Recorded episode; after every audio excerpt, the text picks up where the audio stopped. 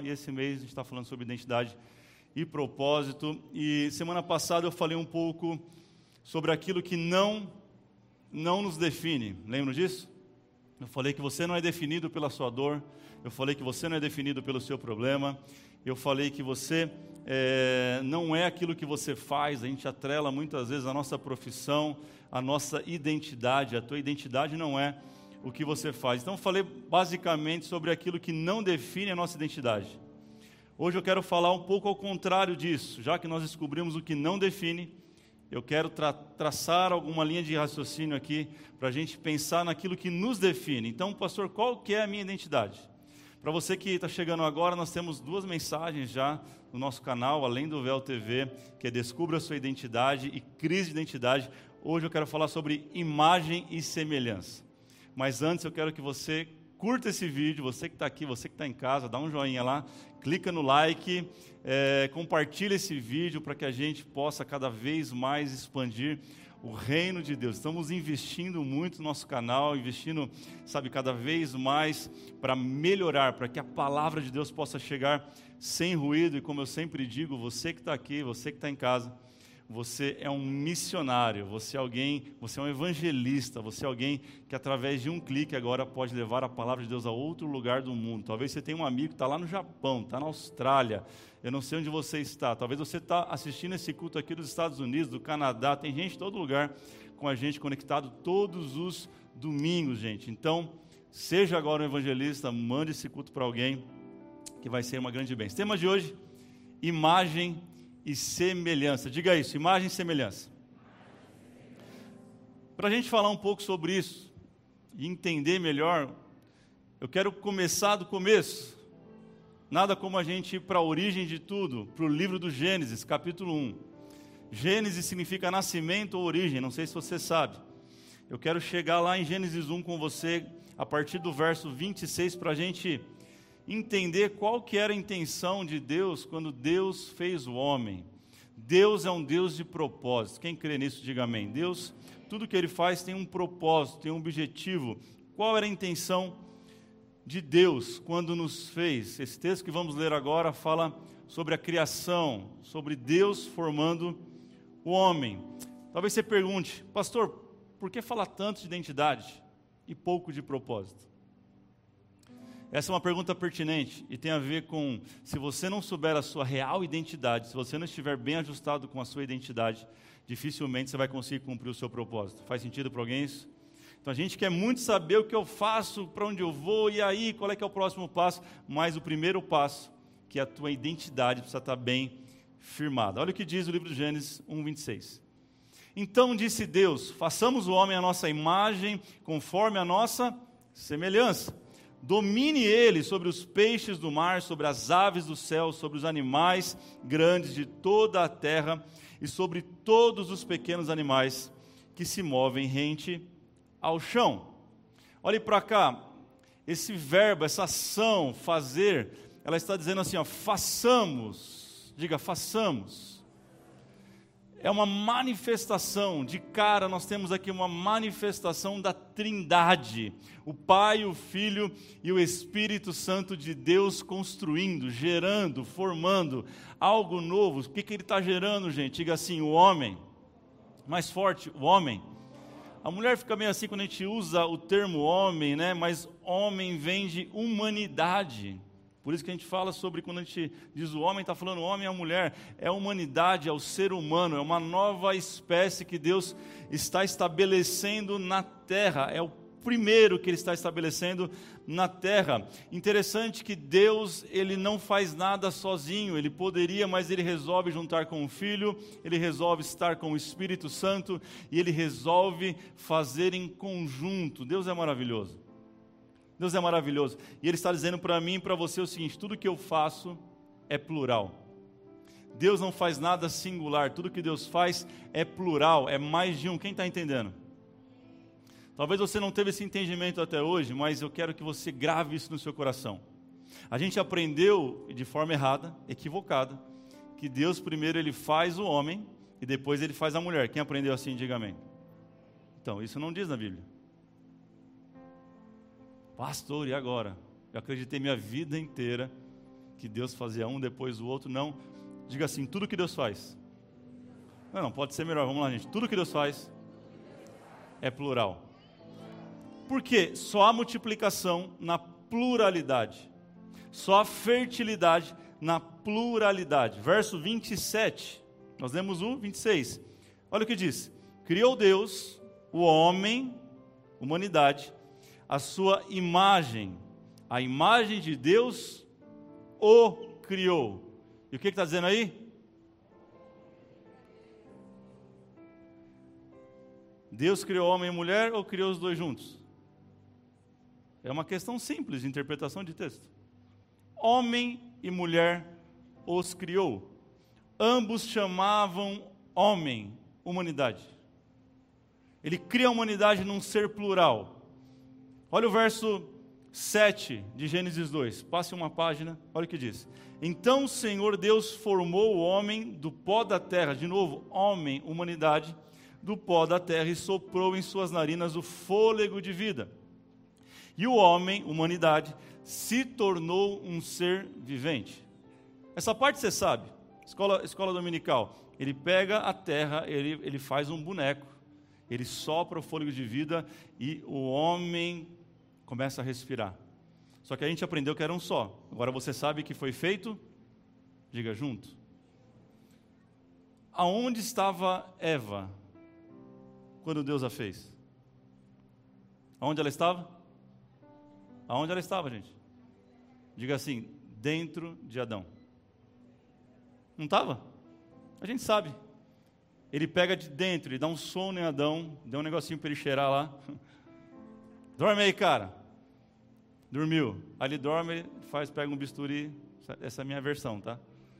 Pega um bisturi, corta o osso ali, tira o osso dele, e aí estabelece Eva e entrega para Adão, não é isso? Vou perguntar de novo: onde estava Eva? Por que, que você acreditou a vida inteira que ele fez os dois separados. Ela sempre esteve nele. E assim é. Quem é casado aqui? Levanta a mão. Essa mulher que está do seu lado, a sua costelinha, por isso que a gente fala costelinha. Ela sempre esteve dentro de você. Deus apenas tirou de você. Esse é o mistério do casamento. É por isso que ela está ao lado.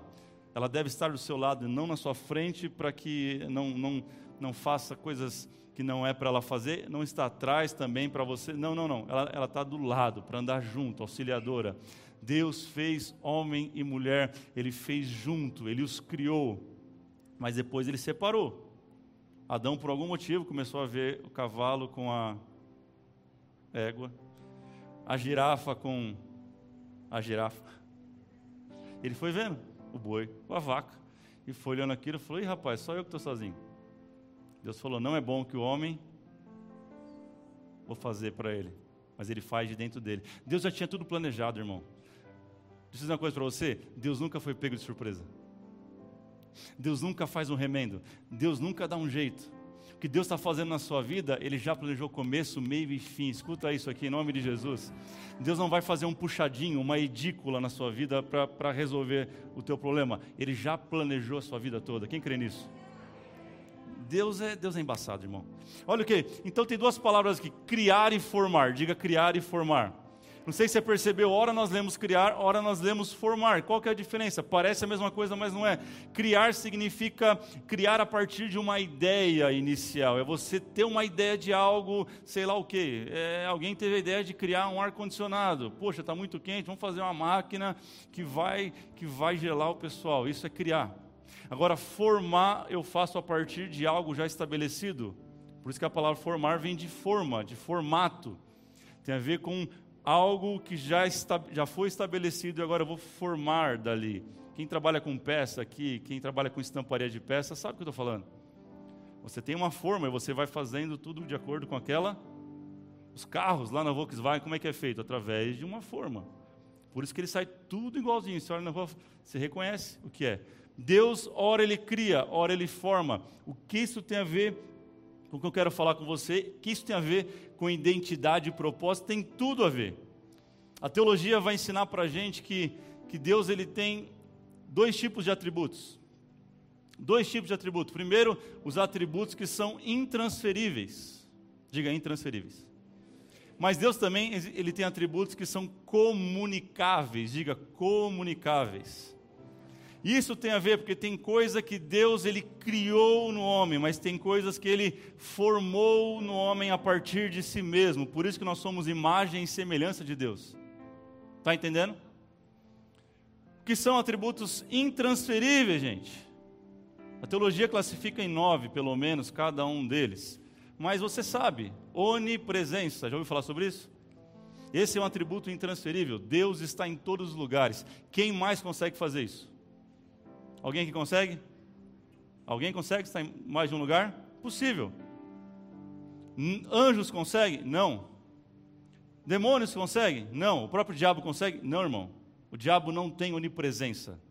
Só Deus é onipresente. Só Deus está em todos os lugares, em todo o tempo. Só Deus é onipotente. O que é isso? Ele tem todo o poder. Todo o poder Deus tem, ninguém mais. Outros seres têm algum poder limitado. Eu e você podemos fazer alguma coisa, mas Deus é todo poderoso. Ele é onipotente, ele é onipresente, mas também ele é onisciente. Toda a ciência, toda a capacidade de conhecimento está em Deus. Nós não, nós somos seres limitados. Quem concorda comigo?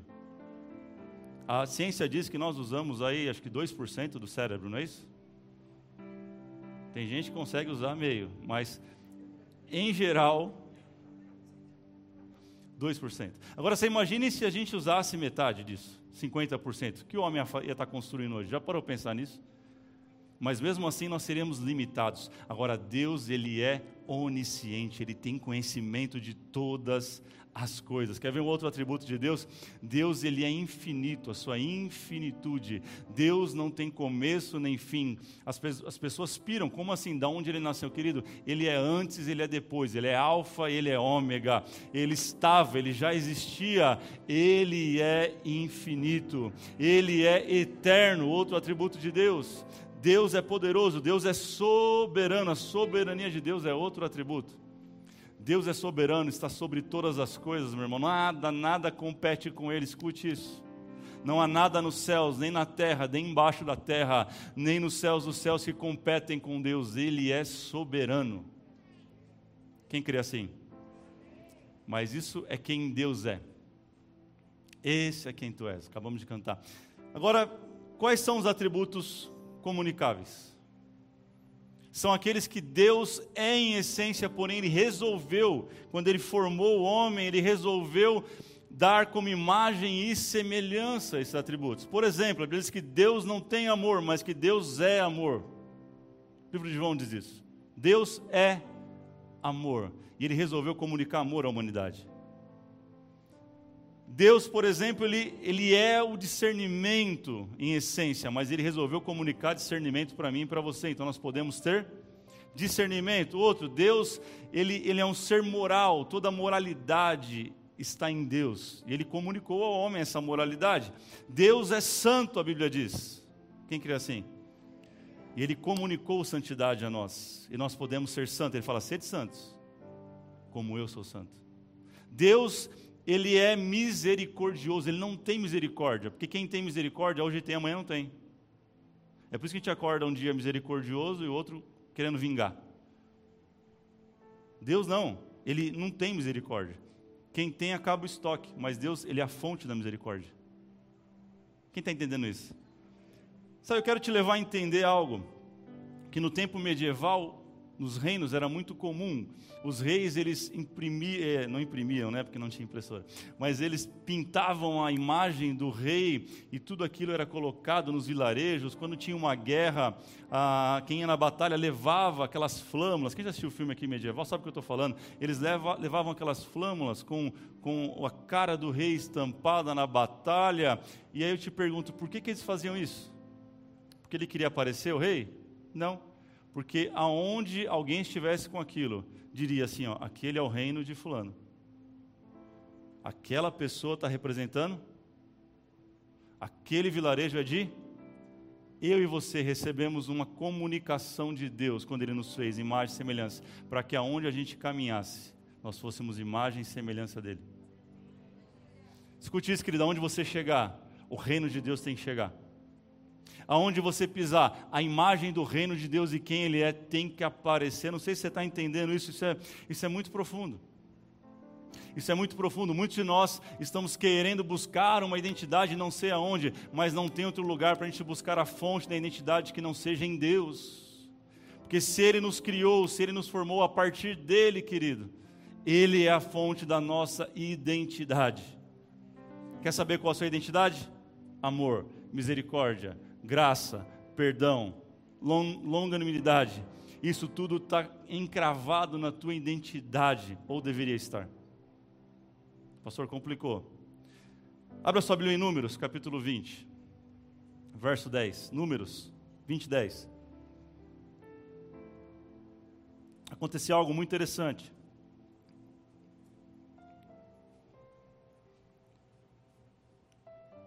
Quero que você leia, você entender. Números 20, 10 assim: Moisés e Arão reuniram a assembleia em frente da rocha, e Moisés disse: Escutem, rebeldes, será que teremos que tirar água dessa rocha para lhes dar? Então Moisés ergueu o braço e bateu na rocha duas vezes com a vara, jorrou água e a comunidade e os rebanhos beberam. Está isso na sua Bíblia? O que está acontecendo aqui? Moisés tira o povo do Egito, lembra disso? Ele está em, em direção a Canaã e o povo está morrendo de sede. E de repente, Deus fala para ele: vai lá e fala com a rocha. Fala com a rocha, Moisés, que vai sair água. Moisés está irado já, o povo está perturbando ele. Imagina o povo, gente, mais de 5 mil homens, fora mulheres e crianças, perturbando Moisés. Ele fica irado, ele bate duas vezes com o um cajado na rocha e a água sai e o povo bebe. É sobre isso que está falando. Até então parece está tudo certo, porque o resultado foi bom. Foi ou não foi? O povo queria água e teve água. Só que a gente vai para Deuteronômio 32 fala assim: ó, a última vez que Deus fala com Moisés. Deuteronômio 32, 51. Assim será porque vocês dois foram infiéis para comigo na presença dos israelitas junto às águas de Meribá em Cádiz, no deserto de Zim. E porque vocês não sustentaram a minha santidade no meio dos israelitas, não verão a terra prometida. Sabe por que Moisés não entrou na terra prometida? Porque ele bateu na rocha em vez de falar com ela. Toda vez que eu não comunico aquilo que Deus comunicou a mim, eu me coloco em problemas. Todas as vezes que eu não comunico aquilo que o Senhor comunicou, desejou que eu comunicasse, eu não estou sendo a imagem e semelhança de Deus. Quem aqui quer ser a imagem e semelhança dele? Quem quer ser? Lembra do Pai Nosso? Pai Nosso que estais, santificado seja, venha o teu reino.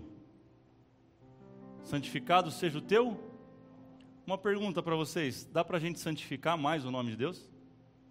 Você acha que dá para a gente santificar, tornar Deus mais santo? Vamos mudar a pergunta. Você acha que a gente consegue tornar Deus mais santo? Quem acha que consegue fazer isso? Não tem como, irmão. Deus, ele é, ele é santo. Santidade é a sua essência. A gente lê, a gente ora isso, a gente fala, a gente acha que a nossa santidade vai santificar ou vai tornar Deus mais santo. O que, que Jesus estava ensinando para a gente? Que quando eu ajo com misericórdia, eu santifico o Pai, ou seja, eu represento o Pai. E cada vez que eu represento o Pai da maneira certa, o nome dele é glorificado. Cada vez quando eu ajo em amor, eu represento o Pai. Quando em vez de eu fazer guerra, eu trago paz, eu estou representando o Pai. Quando eu luto por aquilo que é correto, eu estou representando o Pai. Se tirasse uma foto sua, se conseguisse no momento terrível da sua vida, hora que você tem que manifestar o Pai, se conseguisse tirar uma foto de você, o que, que as pessoas veriam? Elas veriam o Pai? Na segunda-feira, quando amanhã, quando você chegar na, na empresa lá, as suas atitudes têm representado o Pai? Quando você está no seu namoro, o teu namoro representa o pai? Hein, jovens? Quando você está com sua namorada, o pai está sendo representado? O teu casamento representa aquilo que o pai é? Ora, se ele comunicou para a gente amor, bondade, fidelidade, por que, que a gente está agindo diferente daquilo que ele comunicou? E a gente se pergunta o que está acontecendo com a nossa identidade. A gente não tem santificado o Pai. A gente acha que a gente vai santificar Ele fazendo sacrifício tolo, não. A gente santifica o nome dEle, ou seja, a gente exalta o nome dEle, a gente glorifica o nome dEle quando a gente representa bem Ele, aonde a gente estiver. A pergunta do Espírito Santo para nós é: você tem representado bem o Pai? A tua identidade é a mesma dele? Aonde você chega, Deus chega. Deus não vai bater na porta daquele teu vizinho que você está orando por ele, ele vai ver você, e se você representar o Pai, ele vai abrir a porta para o Pai. Aquele parente que você tem orado e clamado, Deus salva ele, Deus não vai bater na porta dele, mas ele vai olhar para você, e se ele olhar para você e ele vê o reino, se ele vê o, o rei que você representa, que é o reino dos céus, ele vai desejar ser filho do mesmo rei, ele vai desejar servir o mesmo rei. Você está me entendendo? Quem está me entendendo, gente? Vocês estão muito quietos nessa noite aqui. Deu para entender? O que, que é façamos o homem, imagem e semelhança? Quem entendeu, diga amém. amém. Pois bem, eu queria ter mais tempo para discorrer sobre dois tópicos, pelo menos, com você, mas o verso 28 de Gênesis 1, ele vai falar o seguinte: Deus os abençoou e disse: Sejam férteis e multipliquem multipliquem-se, encham e subjuguem a terra, dominem sobre peixes do mar, sobre as aves. Ele vai falando, verso 29, eis que dou todas as coisas, plantas das terras, semente, tudo, árvore, frutos, elas servirão de alimento para vocês. Verso 30, eu dou vegetais. Gente, olha só o que Deus vai, vai dizendo e declarando sobre a vida do homem, da humanidade, tudo que ele entregou. Verso 31 ele diz assim: ó, ficou muito bom. E passou amanhã tarde, esse foi o sexto dia. Deus faz todas as coisas e todo final de dia ele diz assim, ó, ficou bom. Tudo. No sexto dia ele faz o homem e diz assim, ó, ficou muito bom. Deus olhou para você, irmão, e falou assim, rapaz, essa eu caprichei, hein? Dessa vez eu acertei, ficou muito bom. E ele está dizendo assim: ó, ele fez, formou e abençoou. Diga abençoou. Abençoou no original é baraque, significa seja completo. Deus, quando te fez, Ele declarou: Você já é completo, porque o meu espírito agora habita em você. Ele disse isso para a humanidade até hoje, isso está ecoando para a minha vida e para a tua vida. Escute isso, número um. Você gosta de anotar? Anote aí, número um. Você já é completo. Você não precisa de mais nada, de ninguém para se sentir completo. Por isso você não pode casar para ser feliz. Não, pastor, eu preciso casar por quê? Porque eu estou muito infeliz. Então, você, já falei isso aqui, vou repetir. Você vai tornar a vida do outro infeliz. Seja feliz para fazer alguém feliz. Você já é completo. Deus já te abençoou, meu irmão. Deus olhou e falou assim: ó, Baraque, está abençoado. Você é completo. Você não precisa de mais nada. Ô, ô Adão, já te dei tudo. Eva, já te dei tudo. Quem está entendendo isso? Deixa eu dizer uma coisa para você, então para de correr atrás de outras coisas para se sentir completo. Você já é uma bênção. Você pode me ajudar a pregar? Levanta a mão para alguém e fala assim: Você é uma bênção, cara. Ei, ei, moça, você é uma bênção. Para com esse negócio de correr atrás da bênção. Você já é uma bênção. Quem está entendendo isso, gente? Salmos 23, 6 diz: Bondade e misericórdia me seguirão todos os dias da minha vida não é você que corre atrás da misericórdia e da bondade, mas ela que te segue todos os dias da sua vida. Eu não sei se você está entendendo isso, mas por onde você andar, bondade e misericórdia vão atrás de você. Para aqueles que estão em Cristo. Você está em Cristo, meu irmão? Ou você está com o diabo? Quem está com Jesus aqui? Ah, que susto. Então toda sorte de bênção já está sobre a tua vida. Para com esse negócio, eu repreendo na sua vida hoje, escute isso. Toda miséria espiritual. Gente que pensa pequeno, pequenininho, bencinho, coisinha, mulherzinha, carrinho, ah, casinha, meu irmão, Deus já te abençoou e você é completo nele. Ele te entregou todas as coisas. Diga assim: ó, seja fértil, multiplique. Você não está entendendo? Essa é a palavra de Deus, meu irmão. Efésios 1,3 diz isso: Bendito seja Deus e Pai de nosso Senhor Jesus Cristo, o que, que Ele fez? Que nos abençoou com todas as bênçãos espirituais nas regiões celestiais em Cristo Jesus. Jesus, quando morreu, querido, Ele estabeleceu algo para nós. Ele falou: tudo agora que eu tenho é deles. Ah, queridos, Deus te deu não somente a salvação, mas em Cristo nós temos todas as coisas, a palavra de Deus diz. Ele estava fazendo menção a Gênesis 1 que nós lemos: animais, terras, plantas, semente, tudo que tem na terra, embaixo da terra e nos céus, Deus entregou ao homem. Quem está entendendo isso? Eu quero fazer um convite para você. Você tem que sair desse culto hoje aqui como motorista de ônibus lotado. Vocês nunca pegaram ônibus, gente? Está sem ônibus. Gente chique nessa igreja, não é outra coisa. Só tem gente rica. Olha só, olha para a cara de vocês, só gente milionária. Glória a Deus, aleluia. Mas geralmente, quando você vai pegar um ônibus lotado, acontece algo muito peculiar. Você está no ponto esperando, tá, normalmente você está atrasado. Aí vem aquele busão, irmão, socado de gente gente pendurado, gente. Quando abre a escada, se o cara não segurar, ele cai para fora. Já pegou ônibus assim? Aí quando você vai tentar subir, o motorista faz assim, ó.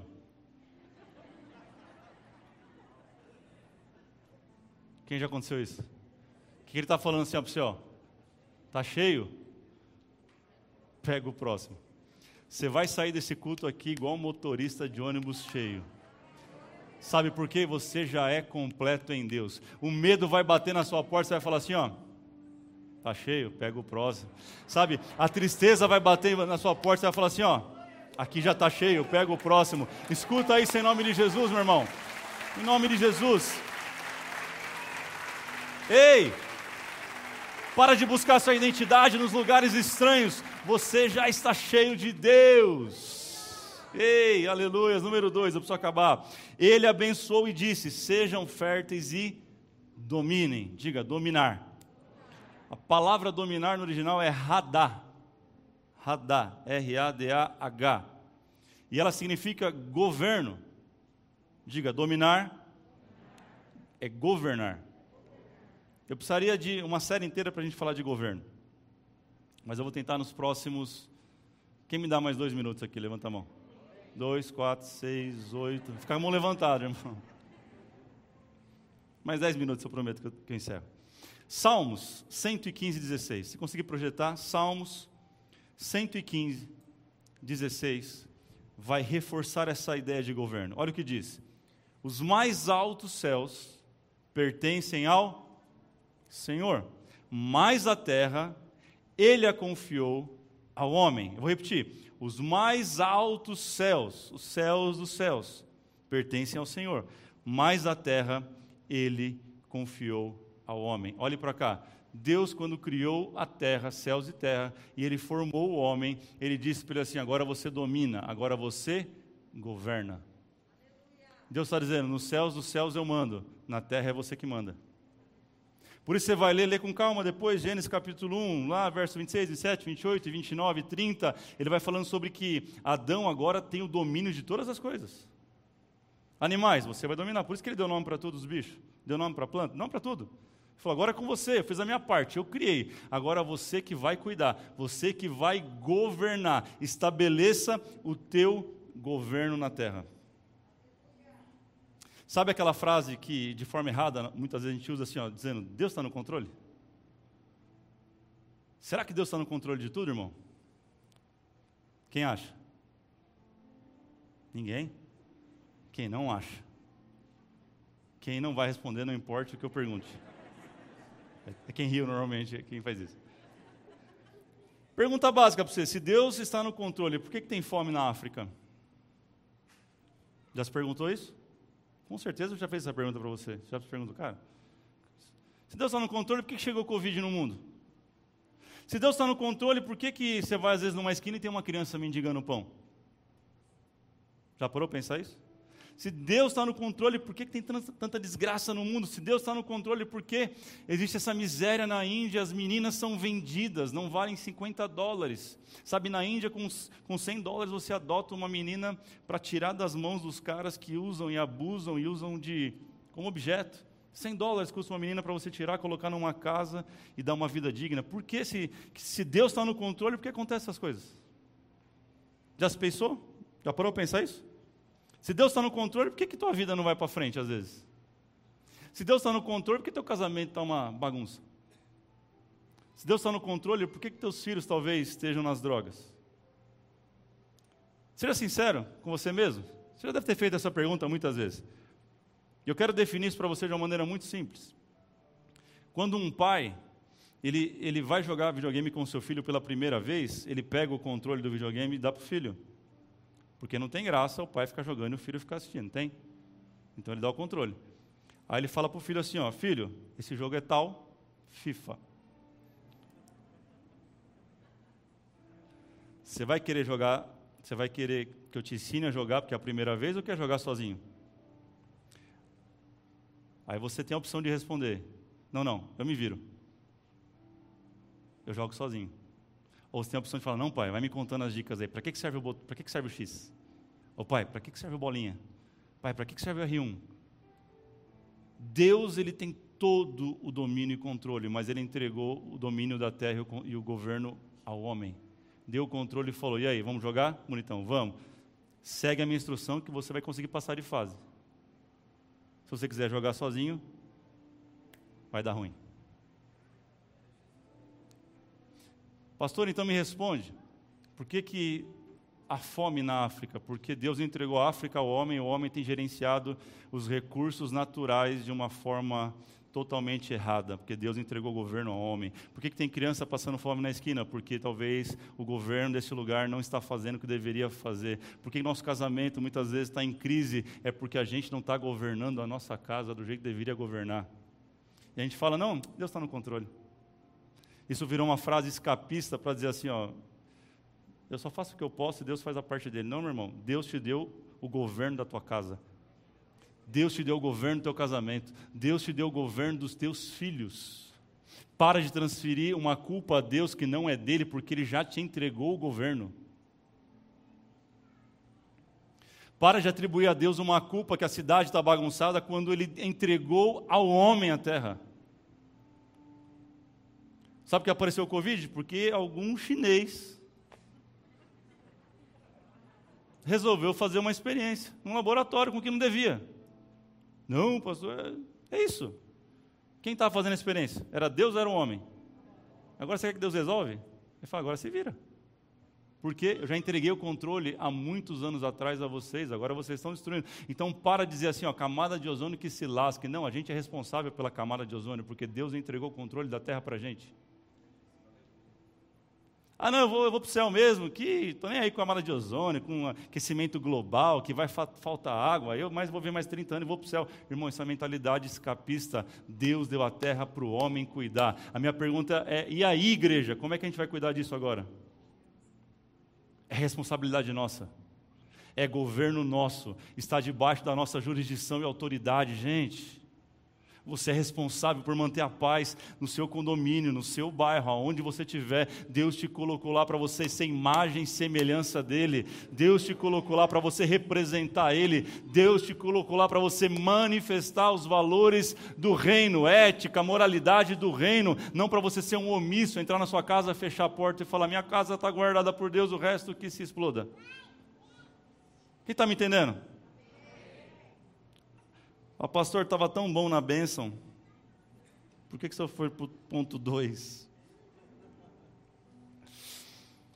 Ah, querido, os mais altos céus pertencem ao Senhor, mas a terra ele confiou ao homem. Deus te entregou o teu casamento para você governar. Escute isso, meu irmão, escute isso, meu irmão. Deus entregou os teus filhos para governar. Deus entregou a tua profissão para você governar. Deus entregou as suas vontades e desejos para você governar. Deus te deu uma família para você governar. Deus te deu um ministério para você governar. Essa noite você retomar o governo da tua vida. Ei, você está aqui? Essa noite você retomar o governo que Deus te deu da sua vida, talvez está na mão de outro já, talvez está na mão do acaso. Você vai cantar a música lá, o acaso vai. Querido, eu não vivo do acaso, eu vivo daquilo que Deus me dá. Pegue de volta as rédeas da sua vida. Quem está me entendendo, diga amém. amém. Deixa eu falar um pouco com você, casado e também com você que vai casar um dia, você que é jovem, escute isso. Esse é o foco da falta de identidade. São pais, homens, omissos e machistas, de um lado, e do outro lado, mulheres dominadoras e superprotetoras. Esse é o caos do mundo. Todo problema ele nasce na família e ele é resolvido na família. É por isso que a maior artimanha do inimigo é acabar com a família. Uma família desestruturada, ela desestrutura a sociedade. E uma sociedade desestruturada desestrutura o mundo. Deixa eu falar um pouco com você, sabe? É fato que a mulher é mais bem resolvida, sim ou não? Amém, mulheres? Homem é um pouquinho mais devagar.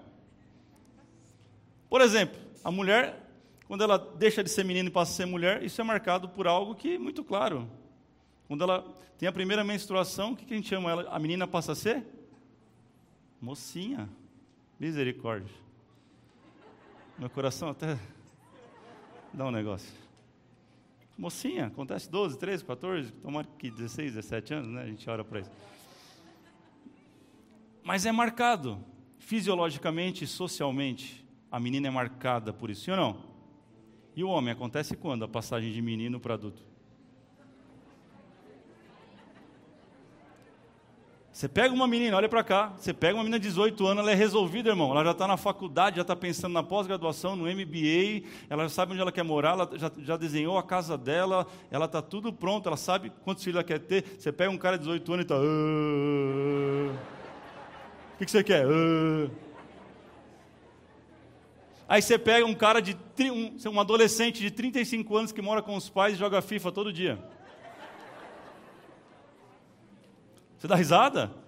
Isso é sério.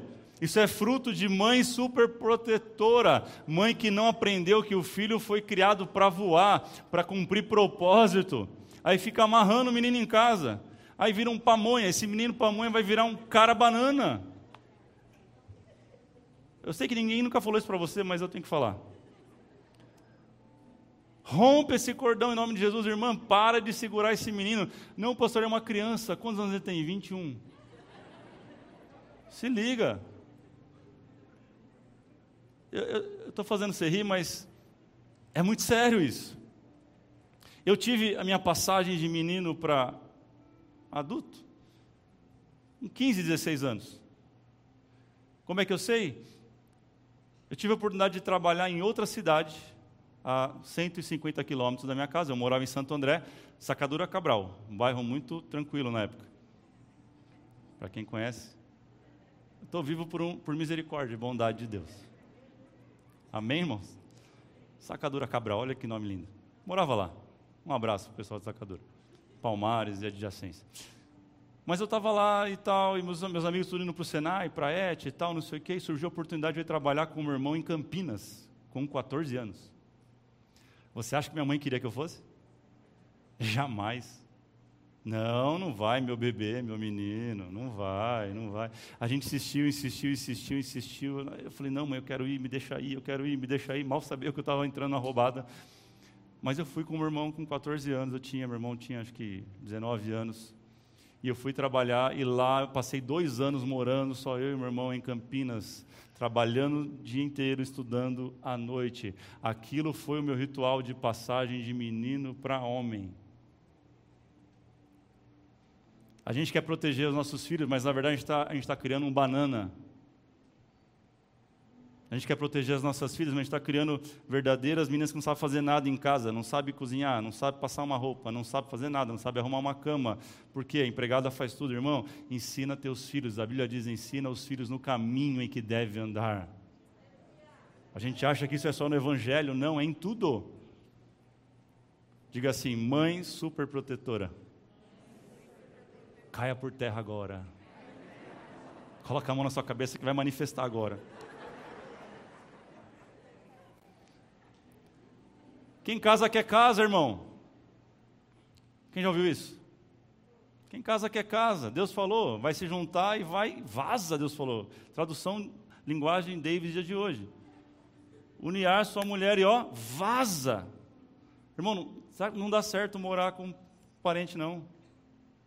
Eu não vou perguntar para levantar a mão aqui não, mas quantos já não sofreram ainda só porque resolveu casar e morar no fundinho da casa, irmão, vai seguir tua vida em nome de Jesus, vai construir a tua história, vai governar a tua casa, não vai dar certo ficar na barra da saia da mãe do pai, vai construir a tua história em nome de Jesus. Amém amém? Quem está entendendo isso? Você pode concordar ou não concordar, eu que estou falando agora. Faz sentido, gente? Quem tem filho, levanta a mão. Diga assim: Meus filhos foram feitos para voar. Diga assim: Meus filhos vão cumprir o propósito de Deus para eles nessa terra. Quem está entendendo, diga amém. Amém? Você que namora, você que está me ouvindo aqui namora, deixa eu virar para cá que tem uma molecada aqui. Cara, menina, você está com cinco anos de namoro, esse cara não fala em casamento, você está fazendo o que com ele? Vaza. Sai fora enquanto você pode. É laço, é bebezão. Vai estragar a tua vida. Eu não, eu não sei como ser mais claro. Me ajuda aí, Kleber. Como é que eu posso ser mais claro? Cara, essa mina, esse, esse cara está te enrolando. Ele só quer ir para a cama com você. Você mais claro. Vaza. Procura um homem de Deus, procura um homem, não um menino. Menino vai brincar de boneca e de carrinho. Homem vai governar uma família. Quem está entendendo isso? Em nome de Jesus, meu irmão. Provérbios 1, capítulo 1, verso 8 diz assim: ó, Ouça, meu filho, a instrução do seu pai e não despreze o ensino da sua mãe. Ouça a instrução do pai e o ensino da mãe. São papéis definidos, identidades definidas. Ah, o pai tem que definir o caminho para o filho e a mãe que todo dia vai repetir aquilo. Quem está me entendendo? Amém, mulheres? Amém. Olha o que diz o verso 20 de Provérbios 6. Meu filho, obedeça os mandamentos do seu pai e não abandone o ensino da sua mãe. De novo, o mandamento é de quem, gente? E o, e o ensino é de quem? Verso 23, Provérbio 6: Pois o mandamento é lâmpada e a instrução é luz. De quem que é o mandamento? De quem é o mandamento? De quem que é o ensino?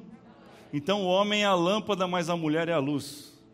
Sabe por que muito casamento está zoado? Porque a mulher tem apagado a luz do marido. Deixa teu marido brilhar, mulher. Deixa ele achar pelo menos que manda. O marido é cabeça.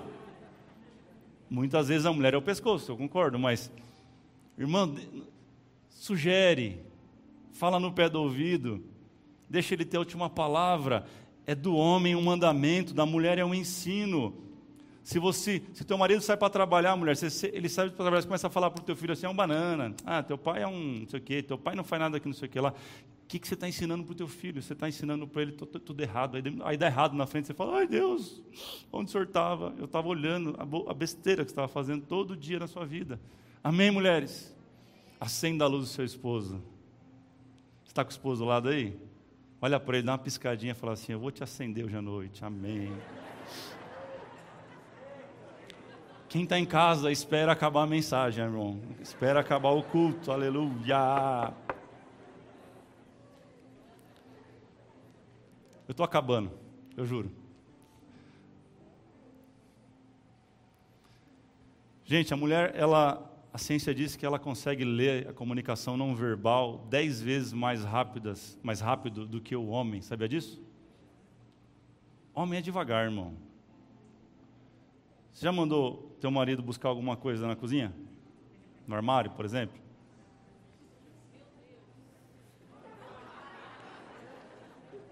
Ele achou, vou passar. Ele está até hoje procurando. Normalmente ele fica lá, onde está, mulher? Não sei o quê, não estou achando. Ela fala assim: eu vou aí, vou esfregar na tua cara, hein, se eu achar. Minha mulher não faz isso, não. Estou falando só em caráter de. Teórico, teórico, é só teoria. Eu vou esfregar na tua cara, seu Jair. A gente não acha, irmão. Aí a mulher chega lá, está onde? Na nossa cara. Uma sugestão para as irmãs: coloca etiqueta no armário, o cara vai achar muito mais fácil. Não fica escondendo as coisas, potinho, potinho, potinho, negocinho. A gente não acha, irmão. A Bíblia diz, a Bíblia é clara, a Bíblia, a Bíblia, a Bíblia é incrível, amém? A Bíblia diz que Deus fez a mulher, tirou a mulher, formou a mulher e ela entregou Marcela para Adão. Se não tivesse apresentado para ele, até hoje ele estava procurando. Está na Bíblia, lê lá, depois você lê. Acha que eu estou inventando? A gente tem dificuldade, ajuda a gente. Dá a instrução direito.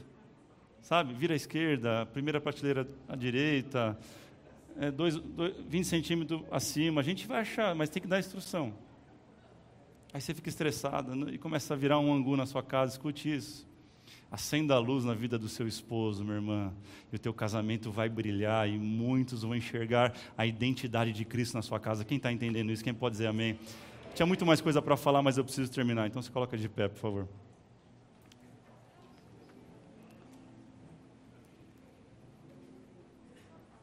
Identidade. Domingo que vem a gente vai falar sobre propósito. Eu juro que a gente encerra falando de propósito domingo que vem. Em novembro vai ter uma série muito incrível, gente, muito incrível. Deus já nos deu o tema, logo logo a gente vai anunciar. Mas eu quero orar pela tua vida, você que é casado, pelo teu casamento, você que é solteiro, pela namorada que você não tem ainda, Deus vai mandar. Meu irmão, tem uns jovens que vêm falar comigo, pastor, não consigo saber se a menina gosta de mim. Rapaz, a menina já deu 10 sinal, o cara está lá, ah, onde que está? Eu vou orar por você, para Deus falar com você. Meu Deus do céu. A mulher bate o olho, irmão, ela faz uma radiografia assim, uma olhada. O cara fica olhando, olhando, você pergunta qual a cor do sapato, não sei. Minha mulher me pergunta umas coisas, você viu não sei o que? Eu falei, não. Você viu? Não vi também. Mas você não viu nada? Ô, minha irmã, coloca a mão na cabeça desse homem, vai, cadê? Está aí perto. Vem cá, amor, vem cá, vamos orar. Vamos orar juntos. Coloca a mão na cabeça dele e fala assim: receba luz sobre a tua vida hoje. Coloca a mão no seu coração. Céu. Amém? Estão felizes?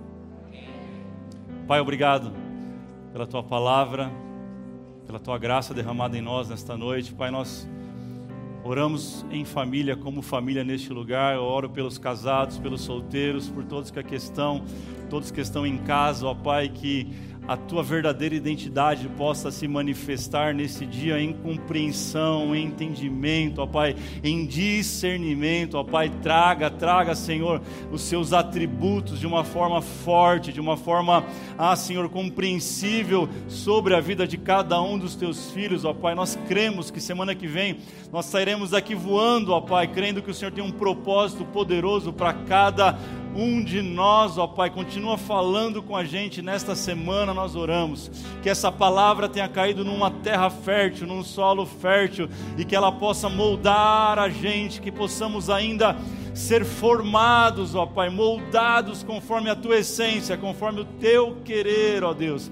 Em nome de Jesus eu abençoo os casamentos, os relacionamentos, cada família neste lugar aqui e em casa, que a bênção do Senhor te alcance em todo tempo, em nome do Pai, em nome do Filho, em nome do Espírito Santo. Quem crê assim, diga amém. Olá, família Além do Véu.